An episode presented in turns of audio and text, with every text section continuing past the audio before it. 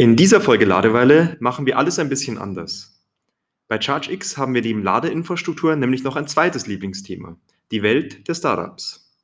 Und weil wir gerne über den Tellerrand blicken, haben wir uns für diese Folge mit Jörg und Simon vom Bytes Batteries Podcast sowie mit Johannes und Max vom Fahr doch elektrisch Podcast zusammengetan. Diese Mega-Episode teilt sich in drei Abschnitte. Bei Bytes Batteries findet ihr ein spannendes Interview mit Johannes von Eliso und Max von Heimladen. In der zweiten Episode werde ich beim Fahr doch elektrisch Podcast interviewt und blicke etwas hinter die Kulissen von ChargeX und wie es ist, ein Technologieunternehmen aufzubauen. Und in dieser Episode habe ich die Ehre, Jörg und Simon zum Thema Marketing in der Elektromobilität zu interviewen. Beide haben sich mit dem Bytes Batteries Podcast eine große Hörerschaft aufgebaut und Jörg hat mit Im Herzen Grün ein nachhaltiges Fashion-Label ins Leben gerufen. Heute geht es also weniger um die elektrische Reichweite, sondern vielmehr um das, was man tun muss, um eine möglichst große Marketingreichweite zu erzeugen. Los geht's!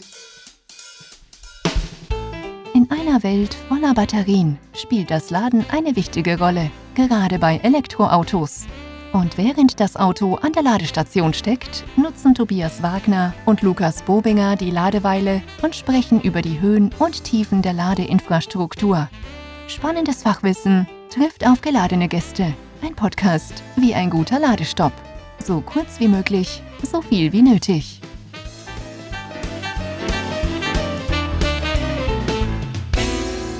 Ja, da sind wir also im dritten Teil von unserer Mega-Podcast-Episode. Ihr habt es am Intro schon gehört. Lukas ist heute leider nicht mit dabei. Er ist heute auf Außenmission für ChargeX und testet mit seinem VW ID3 fleißig andere Ladesäulen.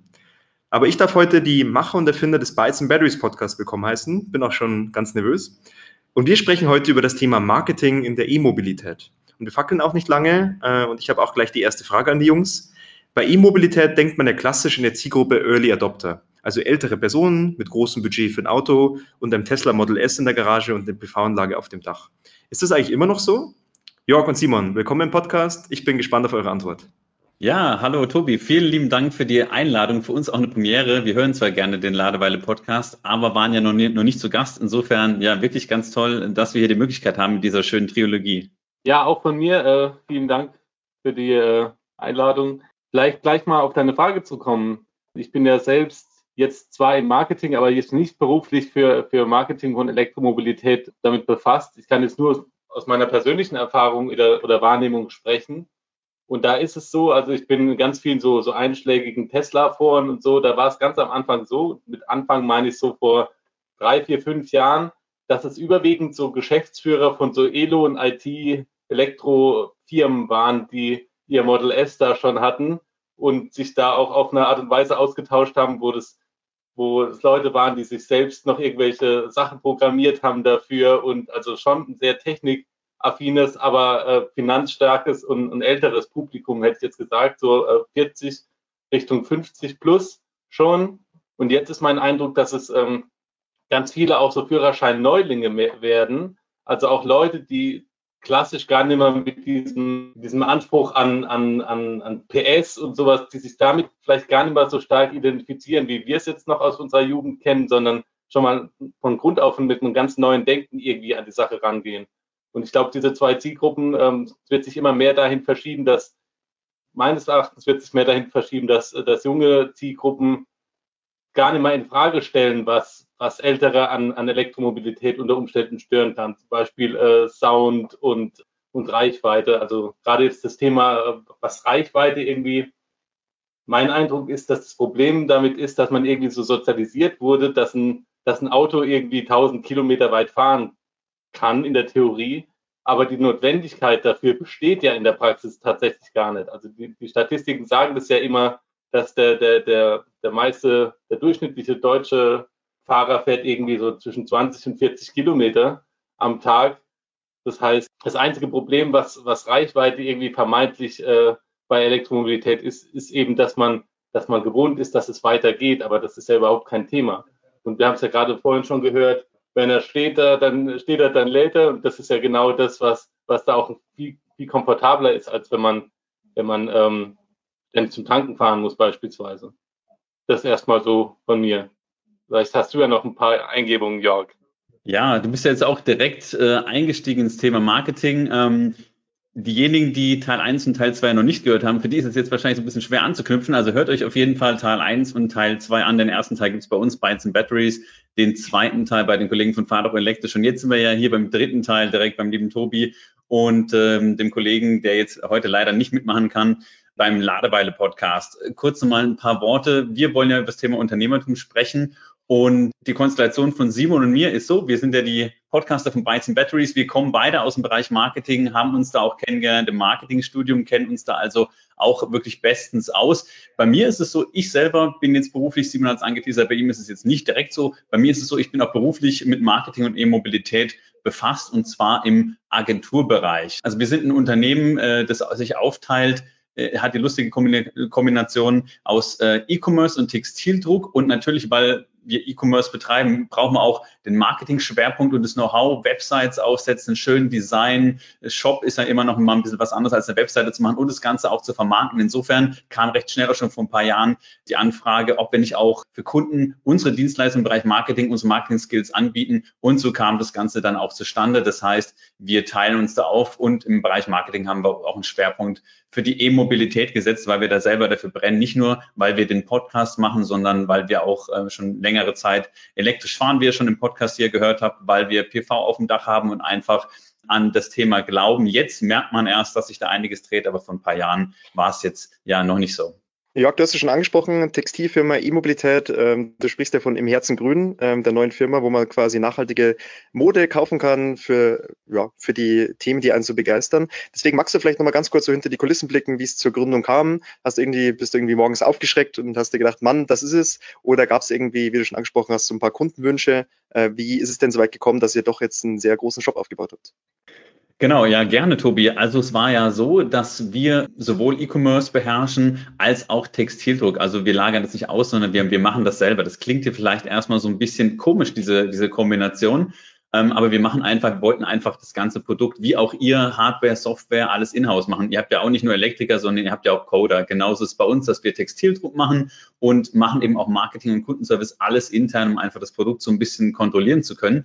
Und im Herzen Grün ist dadurch entstanden, dass wir über den Bytes Batteries Podcast natürlich auch ganz gut vernetzt sind in der Szene. Und der liebe Robin Schmid, äh, das ist einer der drei Gesellschafter bei Im Herzen Grün, dem Online-Shop für Corporate Fashion und Merchandise für Influencer vor allem nachhaltige Influencer. Der liebe Robin Schmidt hat uns dann angesprochen, hat gesagt, hey, ihr macht doch Textildruck und ihr könnt E-Commerce, ihr macht Online-Shops könnt ihr nicht auch mal für mich das Thema E-Commerce abwickeln? Ich habe das mal versucht und habe mal versucht, äh, Merchandising aufzuziehen, aber das Ganze selber zu versenden, eine Webseite zu machen, da steht ja so viel hinten dran, das komplette Fulfillment, das kriege ich irgendwie nicht hin und es soll noch nachhaltig sein und ihr setzt doch eh bei Nachhaltigkeit einen Schwerpunkt, könnt ihr das machen? Und dann haben wir eben für den Robin Schmidt ähm, und auch für ein paar andere einfach entsprechende Shops gebaut und der Robin kam dann auf uns zu und hat gesagt, hey, wie wäre denn das, wenn wir nicht einfach ein Portal launchen, Thema Nachhaltigkeit natürlich, Sustainability und nachhaltige Fashion anbieten, nachhaltiges Merchandise oder Corporate Fashion,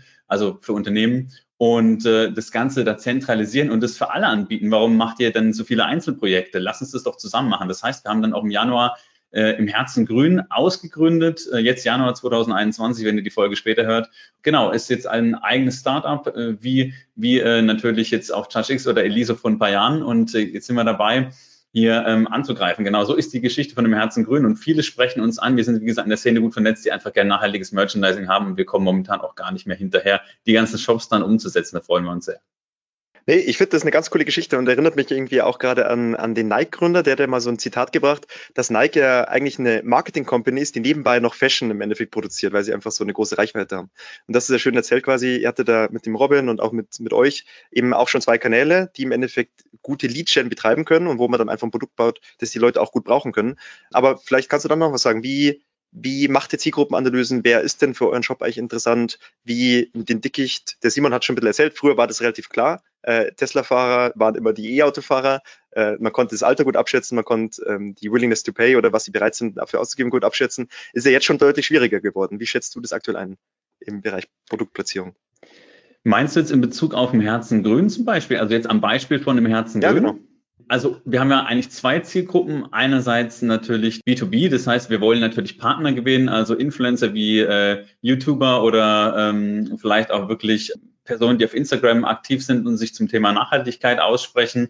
Und das sind so die, die, die Themen, die gut zu uns passen oder auch erneuerbare Energien. Wenn die einfach eine große Reichweite aufgebaut haben und möchten dann ihren Fans, nenne ich es jetzt mal, oder Abonnenten dann eben Merchandise anbieten, ist natürlich auch das grüne Gewissen mittlerweile gefragt. Du kannst nicht mehr irgendwie, sage ich mal, so billige Wegwerfklamotten, die Hauptsache nur günstig sind und dann schlecht produziert, an deine Zielgruppe bringen, sondern du brauchst da schon wirklich ein gutes Produkt. Ähm, und unsere Produkte sind hier auch GOTS zertifiziert.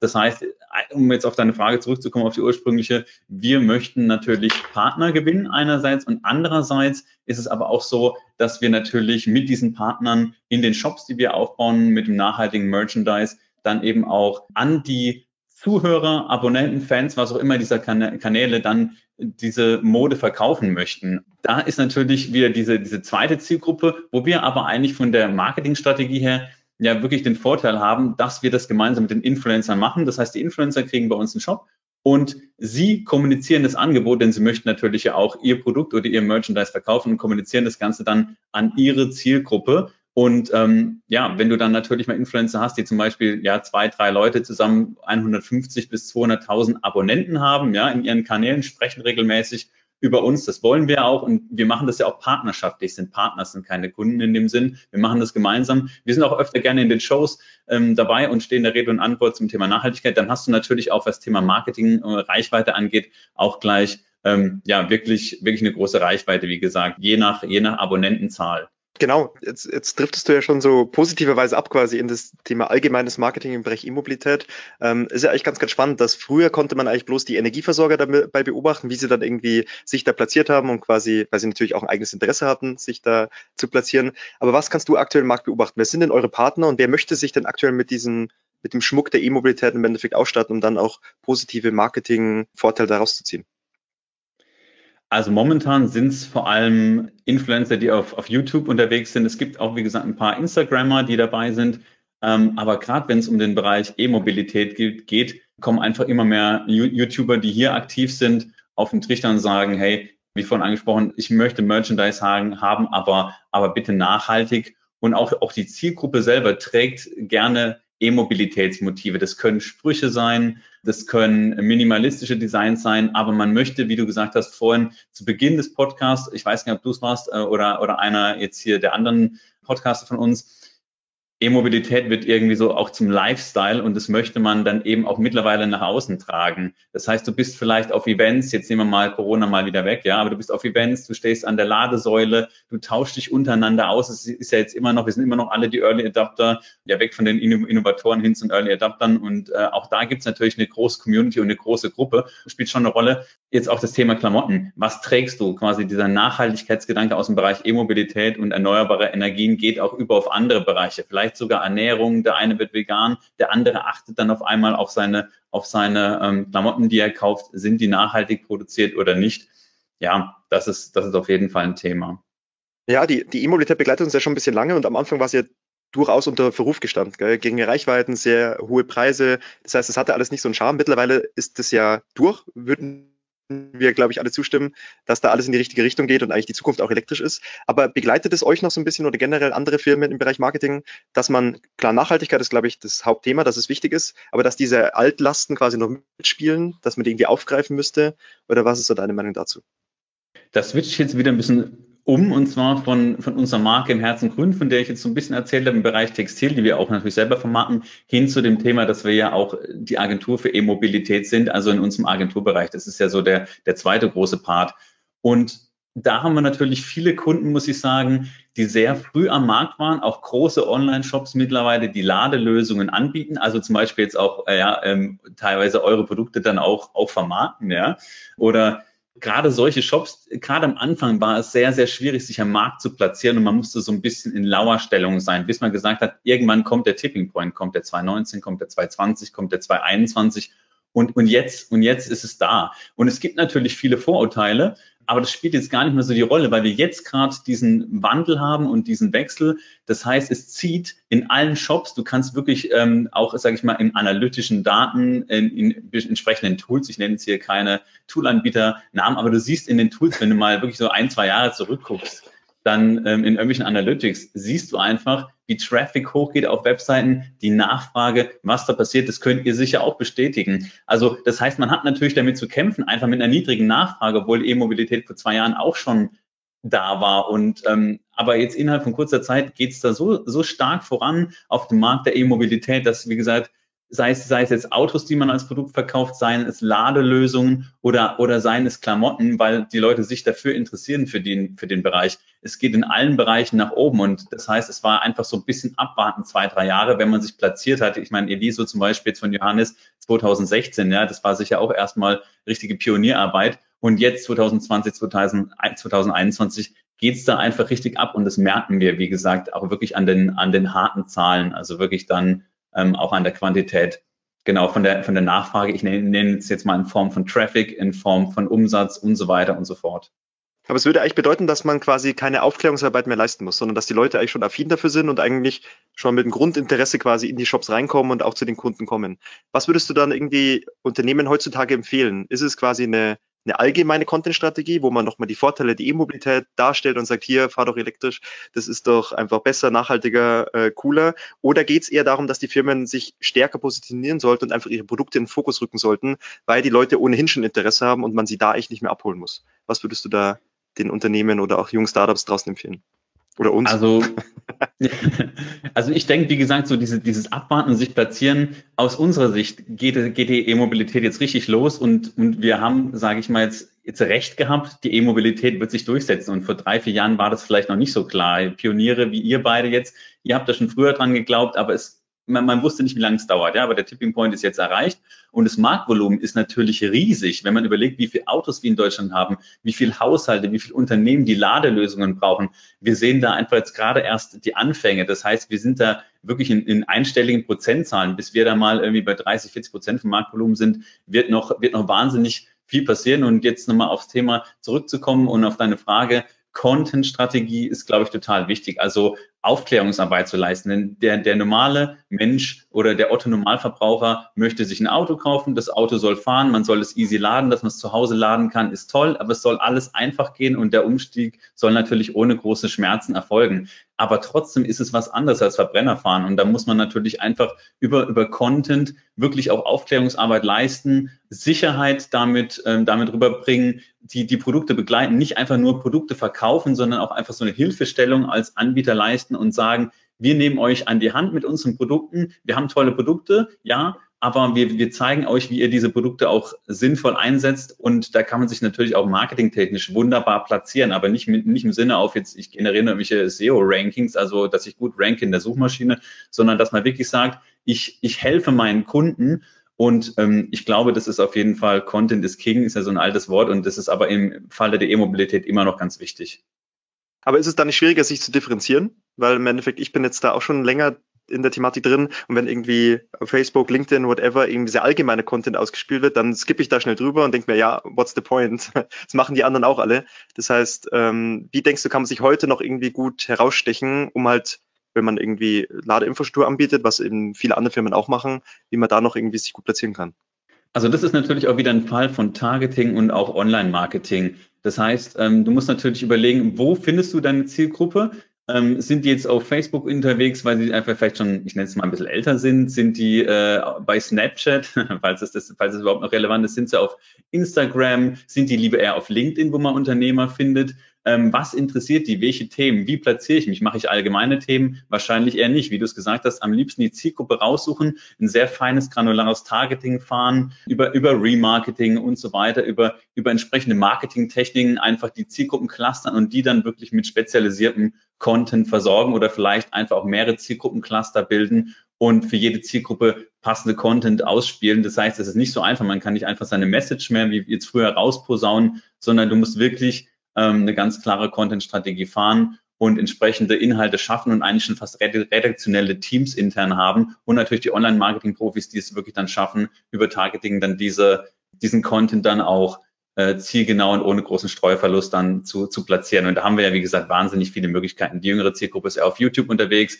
die anderen hören Podcast und so weiter. Ich habe ja schon ein paar Kanäle angesprochen. Es ist einfach die, die große Schwierigkeit und auch die Herausforderung, hier die richtigen Kanäle für die entsprechende oder für die eigene Zielgruppe halt äh, herauszufiltern. Ja, Tobi, dein, äh, dein Angebot richtet sich ja jetzt äh, eher an institutionelle Interessenten oder Kunden. Trotzdem glaube ich halt immer, das sind, das sind eben auch Menschen. Und äh, wenn du, ähm, das sind in erster Linie sind es Menschen und ein zweiter geht es denen dann um Produkte, wenn sie vorher schon mal äh, so ein gedankliches, ich denke da immer an das Umparken im Kopf, was Opel vor ein paar Jahren hatte. Das ist eigentlich ein ganz schönes Bild, wenn man, glaube ich, erstmal in einem persönlichen Umfeld, vielleicht hat sich ein Bekannter irgendwie schon ein Elektroauto gekauft, erst dann fangen die Leute tatsächlich an, das in Erwägung zu ziehen und da das als Option zu sehen. Und ich glaube dann, alles, was dann wirklich auf der inhaltlichen Ebene über deine Produkte oder über, über Ladelösungen geht, das ist dann wirklich der zweite Schritt. Aber genau, dass dieses Umparken einsetzt, das ist eine Wahrnehmung, die haben wir jetzt mehr und mehr. Also, dass, dass jemand im Freundes- oder Bekanntenkreis jemanden hat, der, der ein Elektroauto hat, ist ja immer wahrscheinlicher, wird ja mit jedem Tag tausendfach wahrscheinlicher und diese Welle spüren wir jetzt gerade schon, finde ich. Also das kann ich auch nur bestätigen. Äh, wir waren mit unserem Startup letztes Jahr bei Höhle der Löwen und das ist ja quasi eigentlich ein Consumer-Plattform, wo eigentlich nur die Endkunden unterwegs sind. Aber es ist doch dieses B2C2B-Marketing, dass ja da Menschen zuschauen, die dann quasi in der Firma das dann auch ähm, quasi am, am Frühstückstisch irgendwie untereinander austauschen. Das hat durchgeschlagen bis zu den Geschäftsführern, die dann bei uns angerufen haben. Also das kann auch funktionieren, was natürlich noch schwieriger macht, weil auch das funktioniert. Weiß man gar nicht, wo man sich fokussieren soll. Genau. Ähm, aber vielleicht mal umpacken im Kopf, weil eine große Marketingstrategie damals von Opel, leider nicht elektrisch. aber was würde euch einfallen? Was ist so die Strategie eines Unternehmens, wo ihr sagt, das wird die E-Mobilität am meisten nach vorne bringen? Ist es irgendwie Mund-zu-Mund-Propaganda von Tesla, die ja im Endeffekt da kein großes Budget draufsetzen? Oder ist es wirklich überall breiten Wahrnehmung von Volkswagen? Was gefällt euch am besten? Also meines Erachtens ist der Weg von Tesla absolut richtig, dass man über attraktive Produkte gegangen ist. Ich meine, wir haben vorhin schon über äh, elektrische Kleinstwagen gesprochen, ähm, aber der, der, der Eindruck von, von, Verzicht ist halt überhaupt nicht der, wo ich mich irgendwie in Zukunft sehe. Also es muss, es muss attraktiv sein und das hat Tesla schon ganz gut vorgemacht. Trotzdem glaube ich, dass das äh, Unternehmen, sogar VW, auch mehr, kaum mehr als so ein Grundrauschen in der Wahrnehmung erzeugen. Eins, was anschwellt, ohne Frage, aber trotzdem ist es ganz wichtig, was, was Empfehlungsmarketing irgendwie ausmacht, was meine Bekannten mir sagen, wer, wer hat gute Erfahrungen gemacht. Erst dann bin ich bereit, das überhaupt in meinem Kopf mal äh, überhaupt zu akzeptieren, dass ich vielleicht mein Verhalten ändern kann. Und vielleicht ist es ja gar nicht schlimm, dass Laden fünf Minuten dauert und nicht äh, oder, oder zehn Minuten und nicht, nicht zwei wie an der Tankstelle. Ja. Vielleicht ist es ja gar kein Problem. Kennt halt nur anders. Ja. Ich spreche das mal ganz runter aufs Operative. Was ich jetzt so als Marketingmensch empfehlen würde, ist wirklich teilweise auch Influencer-Marketing. Es ist so krass, wie viele Leute, auch ich habe auch einen Nachbarn, der ist über 50, ich kenne Leute, die sind noch deutlich älter, junge Leute, die über 18 sind, alle informieren sich wirklich oft bei Influencern, weil es halt einfach ist, Videos zu gucken, wenn ich vom Thema noch keine Ahnung habe und dabei noch unterhalten zu werden und das Ganze auch noch kurz und kompakt. Das heißt, das Thema Influencer-Marketing ist vielleicht in vielen Bereichen einfach schon ausgelutscht, aber gerade in unserem Bereich gibt es wahnsinnig viele Leute, da wieder zum Thema Content zurück, die inhaltlich total stark sind, ja, und ähm, die mittlerweile große Kanäle haben, die aber davon noch nicht leben können. Vielleicht können sie es zukünftig und das hoffe ich für die und ich glaube, das, das können sie auch. Nehmen wir mal irgendwie einen Obe Kröger, der das jetzt momentan natürlich auch noch nebenbei macht, oder Robin TV oder auch irgendwie ein, ein Chris von Carmaniac, ja. Ähm, es gibt so, so viele, die sich da total professionalisiert haben, die da auch echt gewachsen sind. Und wenn du da natürlich als Unternehmen dich äh, positionierst und nicht nur als Marke und nicht nur als Marketing, sondern wirklich auch mal als Partner, ja, wie wir das auch beim Herzen Grün machen, dass du wirklich einen Partner auf Augenhöhe hast, machst da ganze Serien, sprichst über die Themen, leistest Aufklärungsarbeit, da kannst du, glaube ich, schon ziemlich viel noch reißen für die Marke. Und jetzt für die kleineren Anbieter, ich glaube, das Thema Trust ist gerade, wenn du ein neues Thema hast und neuer Anbieter am Markt bist, ganz wichtig. Und auch das breche ich nochmal runter. Viele haben einfach noch immer noch eine wahnsinnig schlechte Webseite und ich möchte jetzt hier keine Webseiten verkaufen oder so, aber es fällt mir einfach immer wieder auf, weil als erstes guckst du dir erstmal die Webseite an und, und schaust mal, was sind es denn für Leute, wie sieht das Team aus, kann ich denen vertrauen, ja? Also so die, die Reputation so ein bisschen. Und da ist einfach, auch im Jahr 2021 geht da noch nicht viel. Und wir sprechen über irgendwelche Zukunftsthemen, aber die meisten, da kannst du dich noch nicht mal auf der Webseite bewegen, ohne dass man da gleich wieder abspringt und sagt, oh, oh Gott, mit denen lieber nicht. Und auch da stechen halt einige Shops raus, wo wir sagen, ja, wir können Produkte jetzt als, als Agentur im Bereich Immobilität vertreiben, aber da muss man erstmal im Shop aufräumen. Und das spreche ich halt deshalb an, weil momentan wahnsinnig viele Player so auf den Markt drängen, die jetzt die E-Mobilität für sich entdeckt haben, die jetzt keine Early Adopters sind, die haben einfach mal gehört, da geht es los. und ich kann ja mal ein paar Wallboxen verkaufen. Ja, das könnte ich jetzt noch nebenbei machen. Vielleicht habe ich schon irgendwie elektronische Komponenten mal gehabt und ich springe da auf den Zug drauf auf. Aber da ist wirklich, ich nenne es mal so, viel Schrott dabei, viele Dinge, die unattraktiv sind. Ja, ob diese Unternehmen dann erfolgreich sind, glaube ich nicht. Also man sollte schon wirklich ähm, dahinter stehen wie ihr das ja jetzt auch alle tut. Und äh, da muss man jetzt kein Elektromobilist äh, sein, aber auf jeden Fall dafür stehen und hinter dem Produkt stehen, so eine gewisse Begeisterungsfähigkeit mitbringen und auch in puncto Design und Tonality einfach rüberbringen, ähm, ja, dass man hier der richtige Ansprechpartner ist, egal ob jetzt B2B oder B2C. Das mag eine ganz einfache Sache sein, aber aus meiner Sicht scheitert es daran ganz oft ich fand, das war eine super Zusammenfassung, dass es tatsächlich immer eine Kombination aus einer guten Produkt- und einer guten Marketingstrategie heutzutage sein muss und dass man sich einfach genau anschauen muss, wo man sein Produkt platziert, wo sind die Zielgruppen unterwegs. Ähm, deswegen nochmal eine kurze Frage, Jörg, wie kann man dich erreichen, wenn man Interesse hat, da nochmal mehr Insights zu bekommen oder ähm, Unterstützung von dir zu erhalten? Ja, ihr könnt gerne mal bei uns vorbeischauen. Ähm, einfach mal nach Klickleute googeln, Klickleute mit K und E-Mobilität. Dann findet ihr uns relativ schnell oder einfach klickleute.de bei uns ist auch so, muss ich sagen, dass wir uns auch tatsächlich auch die Kunden so ein bisschen aussuchen. Das klingt jetzt so ein bisschen vermessen, aber auch wir sind ja noch wirklich ein Startup, ja. Und wir möchten mit coolen Leuten oder spannenden Leuten zusammenarbeiten. Und wir sind nicht die, die sagen, oh, wir nehmen hier jeden und Geld. Nee, wir, wir schauen uns wirklich an, können wir da was Tolles draus machen? Können wir tolle Websites bauen? Können wir die Produkte auch wirklich gut vermarkten? Wer sitzt da als Partner vielleicht sogar auch über längere Zeit nebenan? Und das ist auch so ein bisschen eine Strategie, die, die wir haben. Wirklich weg von, wir nehmen, wir nehmen alles. Ähm, wir lehnen auch wirklich ab, ähm, nicht aus Arroganz, sondern weil wir einfach sagen, wir passen vielleicht nicht zusammen, sondern wir, wir schauen wirklich, passen wir zusammen und ähm, ja, dann, äh, dann kann man vielleicht auch ein tolles Projekt machen. Vielleicht sind wir aber auch nicht die richtigen, weil wir nicht, nicht irgendwie spezialisiert sind auf irgendwie einen Bereich, weil wir nicht, nicht die Skills haben. So, wir gucken uns das wirklich ganz normal an ähm, und besprechen das ganz offen auf Augenhöhe und dann schauen wir, welche, welche Lösungen wir anbieten können. Denn es ist ja auch immer, immer so ein Budgetthema. Nicht, dass wir jetzt besonders teuer werden als Agentur, sondern wir schauen einfach, welches Budget hat man und was können wir dafür bieten. Und manchmal kannst du da wirklich wahnsinnig viel draus machen, je nach Strategie und nach Ziel. Manchmal kann man auch sagen, du spar dir es lieber, mach lieber ein paar coole Broschüren, ähm, steck das Ganze in, in, äh, in, in Influencer oder so also wir sind da wirklich auch dabei, da dazu beraten und wir können das ja machen, weil wir ja einfach auch ähm, mehrere Marken haben und ähm, der Agenturbereich ein, ein guter Teil ist, äh, aber das auch nur ein Teil davon ist. Das heißt, wir können da ganz ehrlich sprechen und leider sind wir mit dieser Strategie auch ganz erfolgreich, muss ich sagen. Ähm, das kommt eigentlich gut an, weil man, wie gesagt, auf Augenhöhe spricht und nicht, weil, weil wir einfach jeden nehmen und das Geld dann einstecken und sagen, ja, das klappt sowieso nicht. Also wir, wir müssen uns da schon sicher sein, dass es einfach auch funktioniert und dass wir da auch als Agentur einen Mehrwert leisten können. Also wenn man mit Klickleute zusammenarbeiten möchte, dann immer Bewerbungsschreiben mitschicken, damit man da eine Priorität ganz nach oben kommt. nee, äh, nee, natürlich, natürlich nicht. Sehr gut. Vielen, vielen Dank euch zwei für den guten Überblick und dass wir da ein bisschen philosophieren konnten über die Platzierung in diesem neuen Markt. Das war der krönende Abschluss, Teil drei von unserem dreigeteilten Podcast. Ähm, Nochmal zur Erinnerung, den ersten Teil könnt ihr bei Bytes and Batteries anhören. Äh, da ging es um Eliso, auch ein Ladeinfrastrukturanbieter, ähm, der mal ein bisschen die Gründergeschichte erzählt hat mit dem Johannes. Und im zweiten Teil, da haben der Johannes und der, der Max dann mich interviewt. Also zu Charge X, da könnt ihr dann zum Fahr doch elektrisch Podcast mal reinklicken. Ähm, und den dritten Teil habt ihr jetzt anscheinend gehört, sonst wärt ihr jetzt nicht hier. Und damit sind wir auch schon am Ende angelangt. Hat große Freude gemacht. Und deswegen, genau, bedanken wir uns sehr, dass ihr zugehört habt. Schaut euch gerne die, oder hört euch die anderen Episoden nochmal im Nachhinein an. Aber wir sind hier fertig und freuen uns aufs nächste Mal und wir sagen damit Tschüss in die Runde. Ciao zusammen. Ciao, Ciao Tobi. Ciao zusammen. Tschüss.